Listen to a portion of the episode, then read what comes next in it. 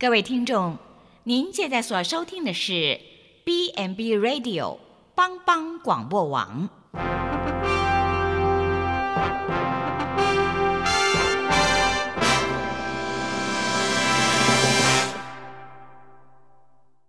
即将为您播出的是由李希昌主持的《由我照你》。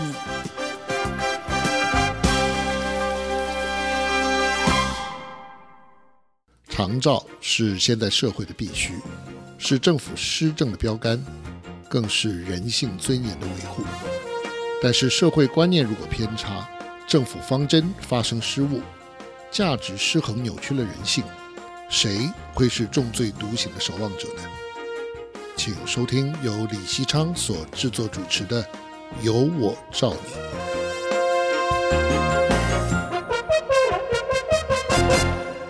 各位听众朋友，大家好，欢迎收听帮帮广播网《有我照你》的节目，我是节目主持人李西昌。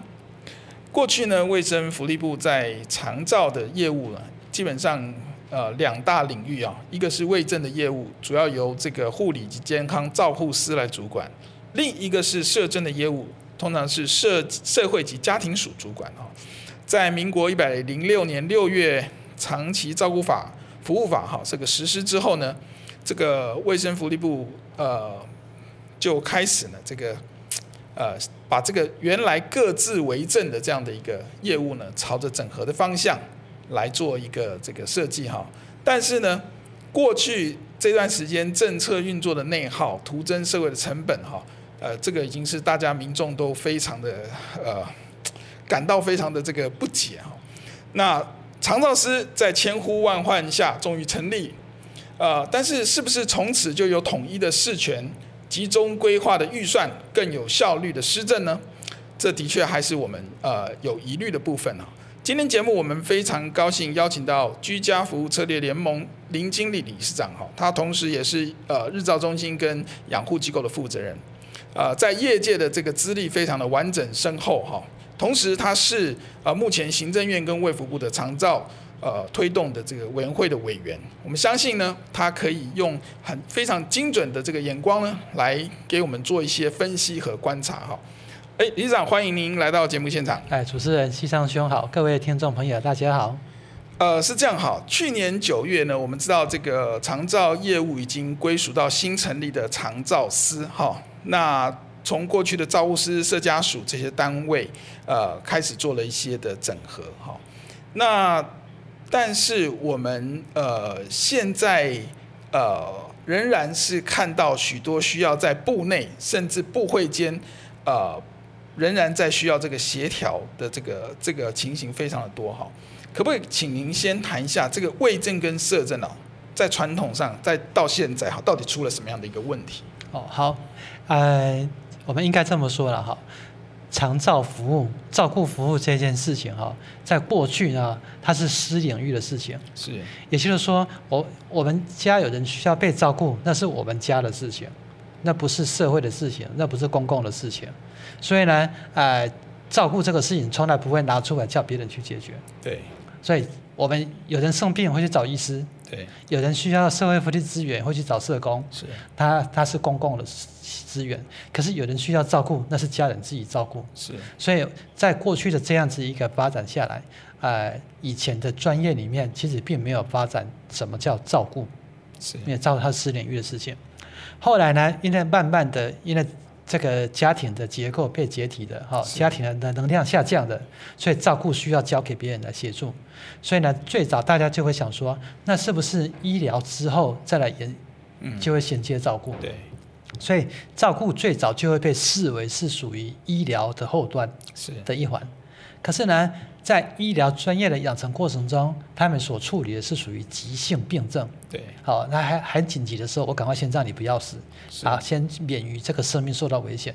可是当已经是长期需要被照顾的时候，我们会发现，他他需要的身体照顾层面是并没有那么高，他需要可能是生活照顾可能是比较多。比如说，他可能需要比较多的洗澡、沐浴，然后协助喂食、吃饭，而比较少身体照顾，比如说哎伤口啦，甚至是其他的这些跟啊医疗跟护理有关系的。如果到后端去的时候，所以到底那后端的服务到底适不适合，是属于医疗或者护理领域，其实也会开始产生一些不一样的角度。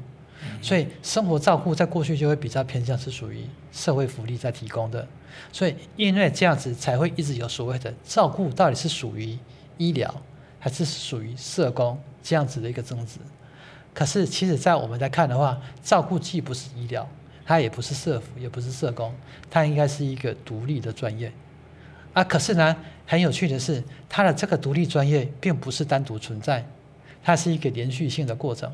也就是说，我现在我可能需要照顾，可是我也需要医疗，是，我也需要社福，是，我只是不同时间的比重会比较轻，会没错，会比较重而已。是，所以你要跟他一刀两断去跟他切，是，其实也很困难。是，我觉得这是第一个哈，在专业上面很难去做完全完全的区隔。是，在第二个，我们再来看了哈，台湾在过去的发展过程中，在医疗护理体系之下发展出来的照顾有护理之家。嗯哼。然后呢，它也很多，在台湾现在有四五百间，可能现在已经接近六百间了。然后呢，在属于老人福利的领域之下，有发展老人福利机构，是它有大概一千呃三百多间，加起来大概一千三百多间。在身心障碍福利之下，又有身心障碍的养护机构，是它有将近三百间，是。所以总 total 加起来，这是属于二十四小时机构，总 total 加起来它有多少比例？它有将近一千六百间哦。是。可是这里面属于这一个哎，大概一千七百间属于护理的、嗯嗯医疗领域的，跟属于社政领域的，是哪一个比例比较重？听起来好像是在社福领域的会比较重，所以社会福利的领域就会说，哎。这比例在我们这边比较多啊，嗯，好，可是呢，在专业的进程上来讲的话，他又可能呃护理进来专业上他会协助会比较多啊，所以在这一点永远扯不清，所以我们才会有说一一家机构，他可能会因为不同的法令，一样是在照顾一个失能的人，会因为不同的法令而有不同的配置跟规格存在，在过去台湾确实是这样子，哦，搞得一头热。一团乱，是，所以才会需要整合。可是整合真的不容易的，就我在看，现在应该还在整合的过程吧。是，呃，我们讲长照谁当家？好，摄政、卫政吵什么？好，那过去您刚刚讲这个其实是很难切割的，它是一个连续性的。好，那人的从个案的这个角度来看，他的随着他的这个人生的这个这个生命史的这个发展啊，到了呃后段的时候。医疗的照顾跟这个所谓的社区的这个长照的照顾，其实是不断的在交替的一个过程，可能越来越频繁，一下去医院，一下回社区，一下在，所以你说到底是谁主责？哈，能够切割的这么的清楚吗？恐怕是不行。应该要我们民众端的期待，应该是一个合作无间的一个方式才对了。但很可惜哦，到目前为止，呃，不知道过去的这种这个行政组织的这个发展来看呢，我们还是比较遗憾的看到比较多所谓的这个各自为政，呃，各用各的资源，好，那彼此讲的不好听，有的时候就变成是这个这个互踢皮球，好，或者是又呃在某些地方就是呃这个。不敢讲，这个应该就非良性竞争啊，我不要讲恶性啊，非良性竞争去抢资源。那么，我想这个对民众来讲都不是一个福祉哈。那这样的情形，事实上也不单是中央，好，我们看到地方政府的这个业务哈，也有这样的一个现象哦。卫生局、社会局彼此之间的这个权责之间的这个区分哈。呃，到目前为止，呃，各县市的这个呃制度又好像有不同哈，有一些是把这个长照放在呃这个社会局，有一些呢又放在卫生局，呃，让这个执行长照业务的团体能不能有一个单一的一个窗口可以对应呢？这样的做法不是能够加速行政的这个流程，提高效率吗？但是。现在为什么呃没有办法做一个呃统一的制度的设计？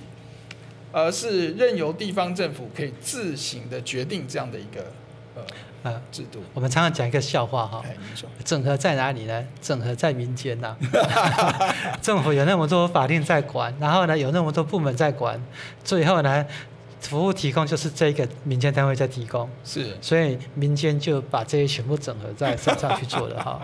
啊，这真的是一件很无奈的事。是我刚刚主持人提到的，为为什么会这样子哈？我们来看了哈。呃，中央呢，因为后来订立一个法叫《长照服务法》，是啊，《长照服务法》下来之后呢，它就开始有一些长照比较清楚的规定。对。可是呢，其他的跟照顾有关系，其他两个法它还是存在，譬如说老福法，是。譬如说护理之家设置条例，是。这些都还存在，所以这些都还在影响整个长照的规格中哈。是。然后虽然中央成立了一个长照司，是。可是长各各自属于本来的法，譬如说老福法所制定下的机构，它还是在哎社家属管，是属于护理之家所设置的机构，还是在造物师管，是。所以那个长照师，他现在大概比较看起来整比较有整合的是居家跟社区照顾，他现在是比较有一个整合的面向，他就会在长治司管。可是你说到了地方的时候，又产生一个难题的。地方有地方自治，所以中央其实管不到地方，你要设什么局或什么科，那是地方要自己去设。那地方呢，可能就有的放在社会局，有的放在卫生局，有的会社政跟卫生分开来，有的要弄一个独立单位。是所以现在我在看各地各各县市政府，应该是有四种、四到五种的这一种。那个组织态度的组织形态，啊，那个那个真的很伤脑筋。那它又牵涉到了人员的配置，所以刚刚其实主持人讲到一件事情最重要，就是资源。嗯，当我把这个这个整进来的时候，嗯，那我的资源马上就会跑进来好几十亿。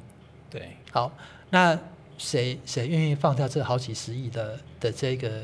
啊，行政资源跟这个预算，还有这个人力，没错。我想在这一点都非常的不容易了。是。他他甚至到后来可能要成立一个独立的一个局，都有可能。可是我想这困难度是是更高的。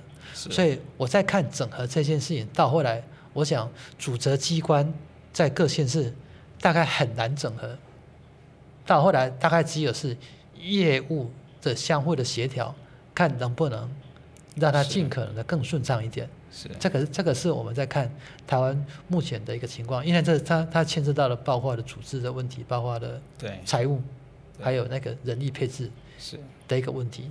可是那我在看就是说，大概就民众来讲，其实呃他也不会去管说我现在提供给我服务的单位是属于社政还是卫政管，对对，好，所以反正你你你的服务品质好就好了，对，所以这个时候民间单位就比较辛苦了。对，民间单位自己要做好整合。是，好，我想理事长讲的这个是非常关键哈。我不管是社政、卫政哈，民众在意的是什么样的这个服务对我是最方便，什么样的服务的品质才是这个可以达到我的要求哈。呃，曾经有个医生跟我讲过，他说他问我说，你觉得西医好还是中医好？我想了半天，这个很难回答。西医有西医的优点呢，中医有中医的这个长处啊。最后他告诉我说，两个一起学不是更好吗？我想想说，也对啊，为什么医师就一定只能学西医或只能学中医？从他一个医者的角度，其实我学的越多，对我的病人越好。那么我想，呃，民众会希望政府真的是站在服务民众的立场哈，呃，不要让民间的单位去头痛你们社政卫政整合的问题哈。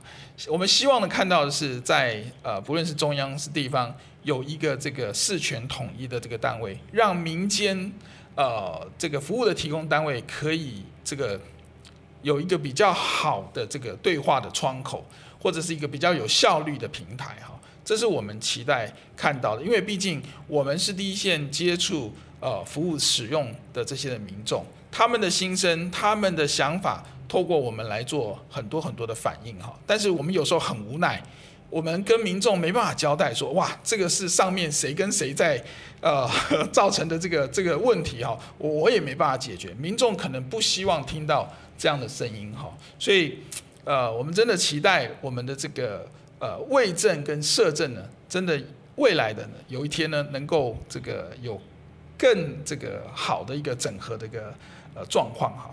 不过我们先暂时在这边休息一下，等一下我们节目又再进来，我们还有更更深入的问题要来请教理事长。我们先休息一会。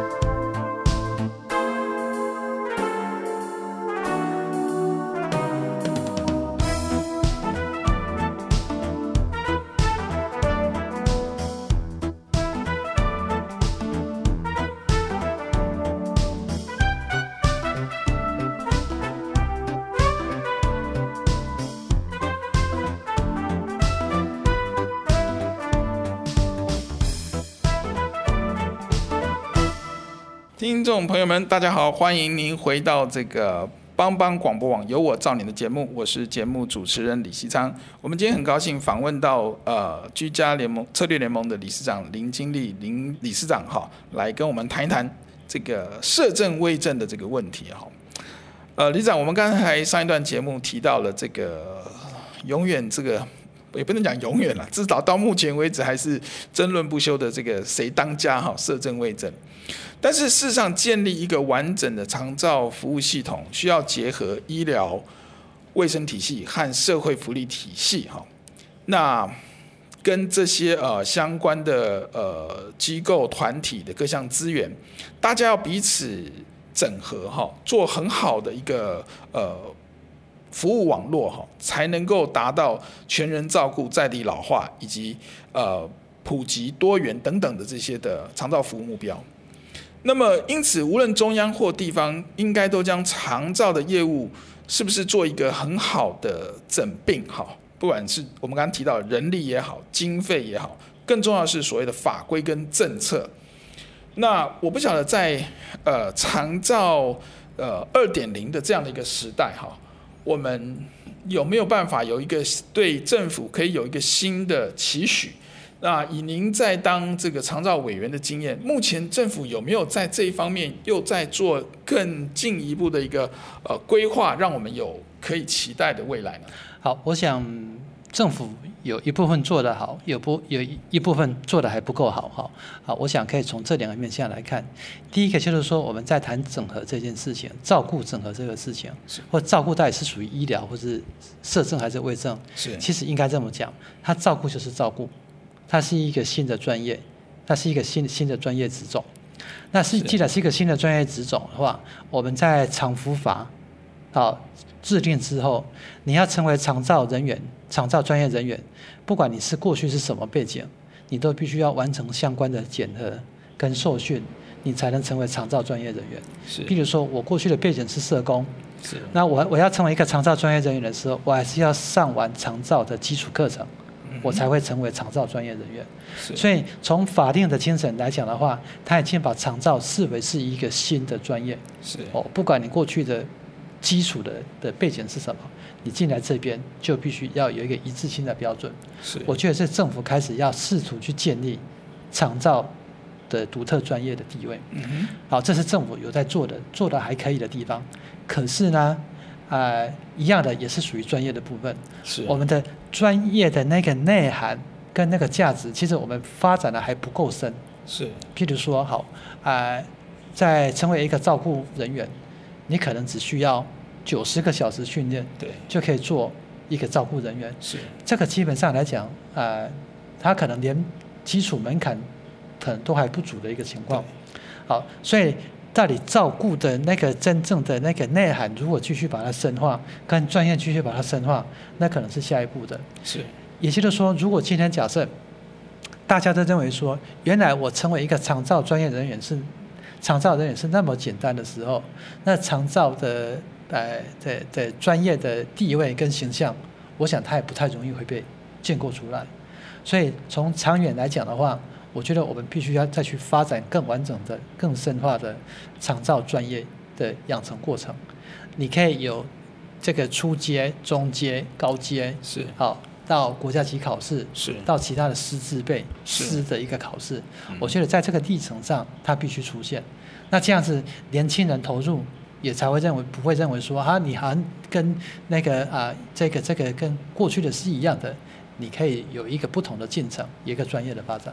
是，好，我想，呃，理事长刚提到一个很重要的观念哈，我们不是停留在过去的呃这些的想法里面，其实在未来的长照发展应该有一个更呃前瞻的规划哈，那它一定是一个更呃。整合性的、更呃深刻的呃的一些的这个专业的这个提升的这个部分哈，那如果我们还在纠结在过去的这些的呃一些呃所谓的这个单一专业的这种概念的话，事实上可能会呃。就赶不上了哈，没错，这未来应该是一个跨专业整合，一个新的一个呃新形态的一个专业概念的一个一个时代来临。那我们怎么样去呃，不只是民间呃的这个这个观念跟做法，或者养成上面做的一个提升，其实政府部门也是要与时俱进，跟着这些的脚步，把这个做这个嗯行政。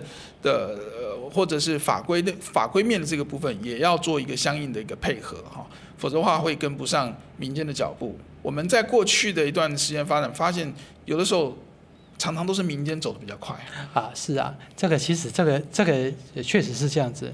呃，让民其实民间如果呃从另外一个角度讲，民间如果有更多的实践，做出来成功的模式，那政府愿意来接纳来跟。这或许也是一种可能性，这样或许可以进步的更快一点，有可能。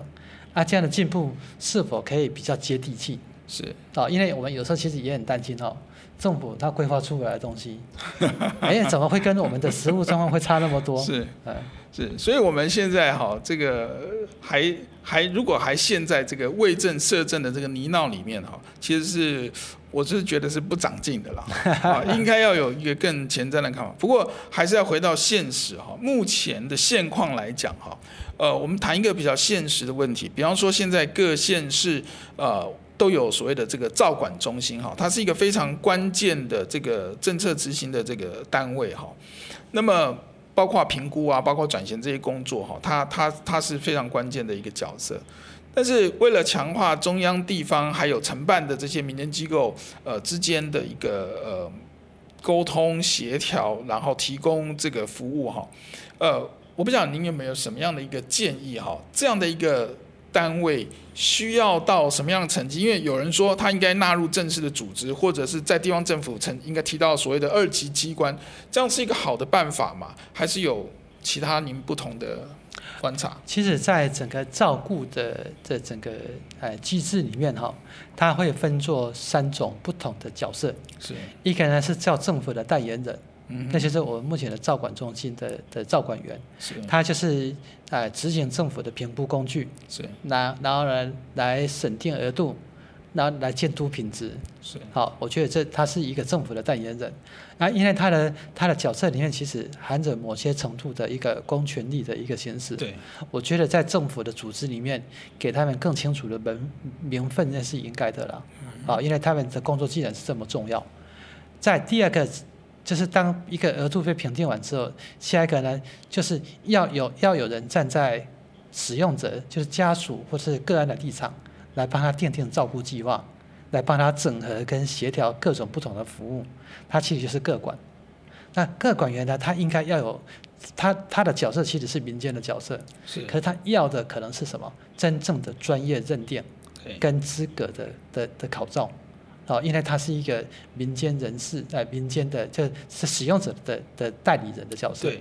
对。啊，第三个就是所谓的服务提供单位，是。他当然会站在服务提供者的立场。或是我们讲叫业者的立场去做服务提供，是。把服务安排好。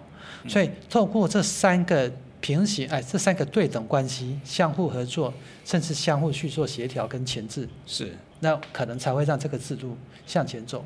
所以你刚刚讲那个照管哈，政府的照管人员，我觉得政府真的必须要想想办法，给他们在政府的组织编制里面清楚的定位跟名分，对，哦，他他才有办法永续的把他这个工作下去。是，对，的确，我们现在发现的现象，就是说以民间这个服务提供单位来讲，真的是常常非常的困惑哈。比方说，我一方面接受所谓现在所谓照管中心这些照专，它是很可能是属于这个。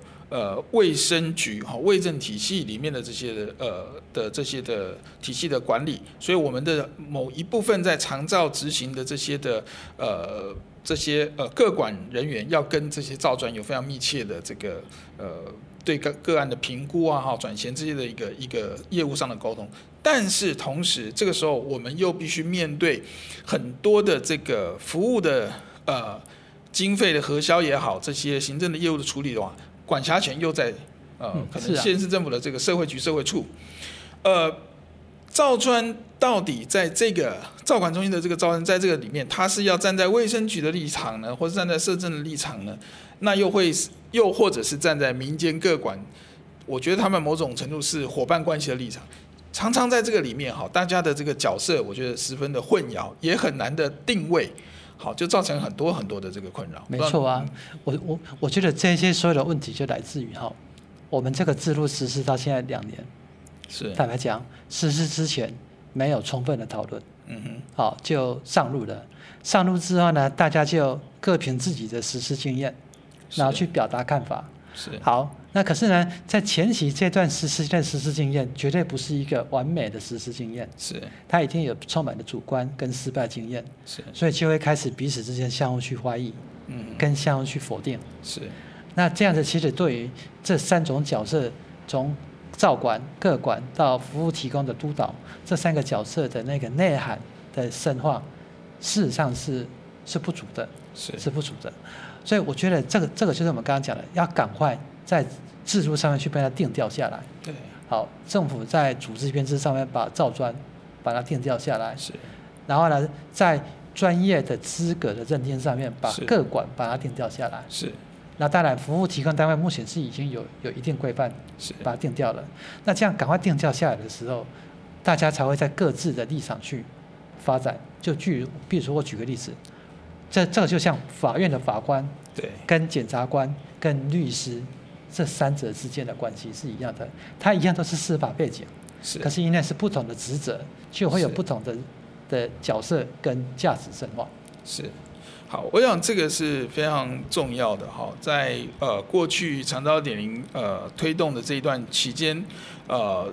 大概这个是最关键的环节哈，因为当时所谓呃以这个社区整体照顾服务模式这样的一个概念成为这个施政的一个重点哈，所以呢把照专各管啊这样的一个角色凸显出来。但是我们刚刚提到了哈，就是这个制度可能呃我们应该是参考日本的。的制度学回来，但是是不是真的像人家一样有一个呃前面的这个充分的实验沟通，或者是三年？您刚刚讲过三年、十年以上的这种这种呃规划跟想法哈，恐怕我们学的是半套或者是不到半套哈。我们真的才才在那个牙牙学语哈，还在蛮谈学步的情况呢。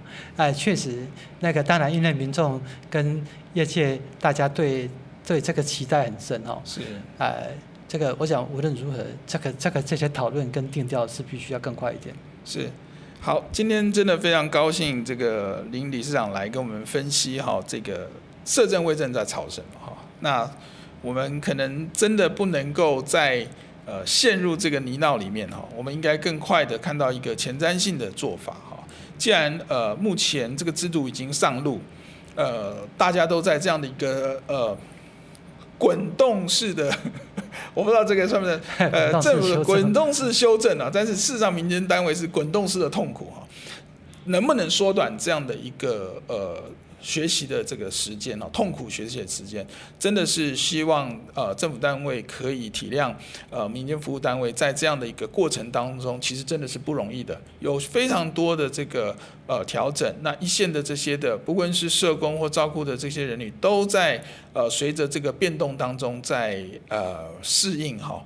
那个案也在适应啊，所以是相相对一个呃辛苦的状态。所以我们真的期待。呃政府部门可以赶快哈，像理事长刚刚提到的，把这些的制度。把这些人的这个专业的这个要求等等都定调下来，让我们赶快走上一个正轨哈。那我想我们才可以减轻目前在呃长照推动上面这些服务单位的困扰哈。如果我们不能够呃体恤他们的这种呃困境的话，我们也很难期待呃台湾的长照的服务的品质是可以在短期内有呃。足够显著的提升的哈，这是我们呃对政府一个呃诚挚的呼吁，希望他能够听到我们民间呃的这些心声哈，也听到我们在呃专业的这个领域里面多年经验所呃累积下来的一个一个呃建议哈，我们真的希望政府可以听得到。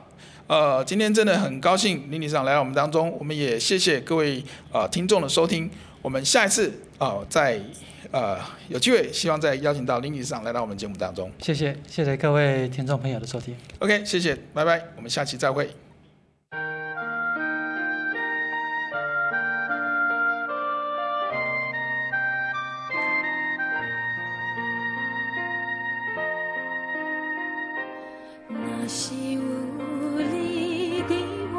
生命，我就永远袂惊吓。这呢宽，有你同在无忧愁。若是有你伫我的生命，我就永远袂孤单。有你三作伴，甲你斗阵行，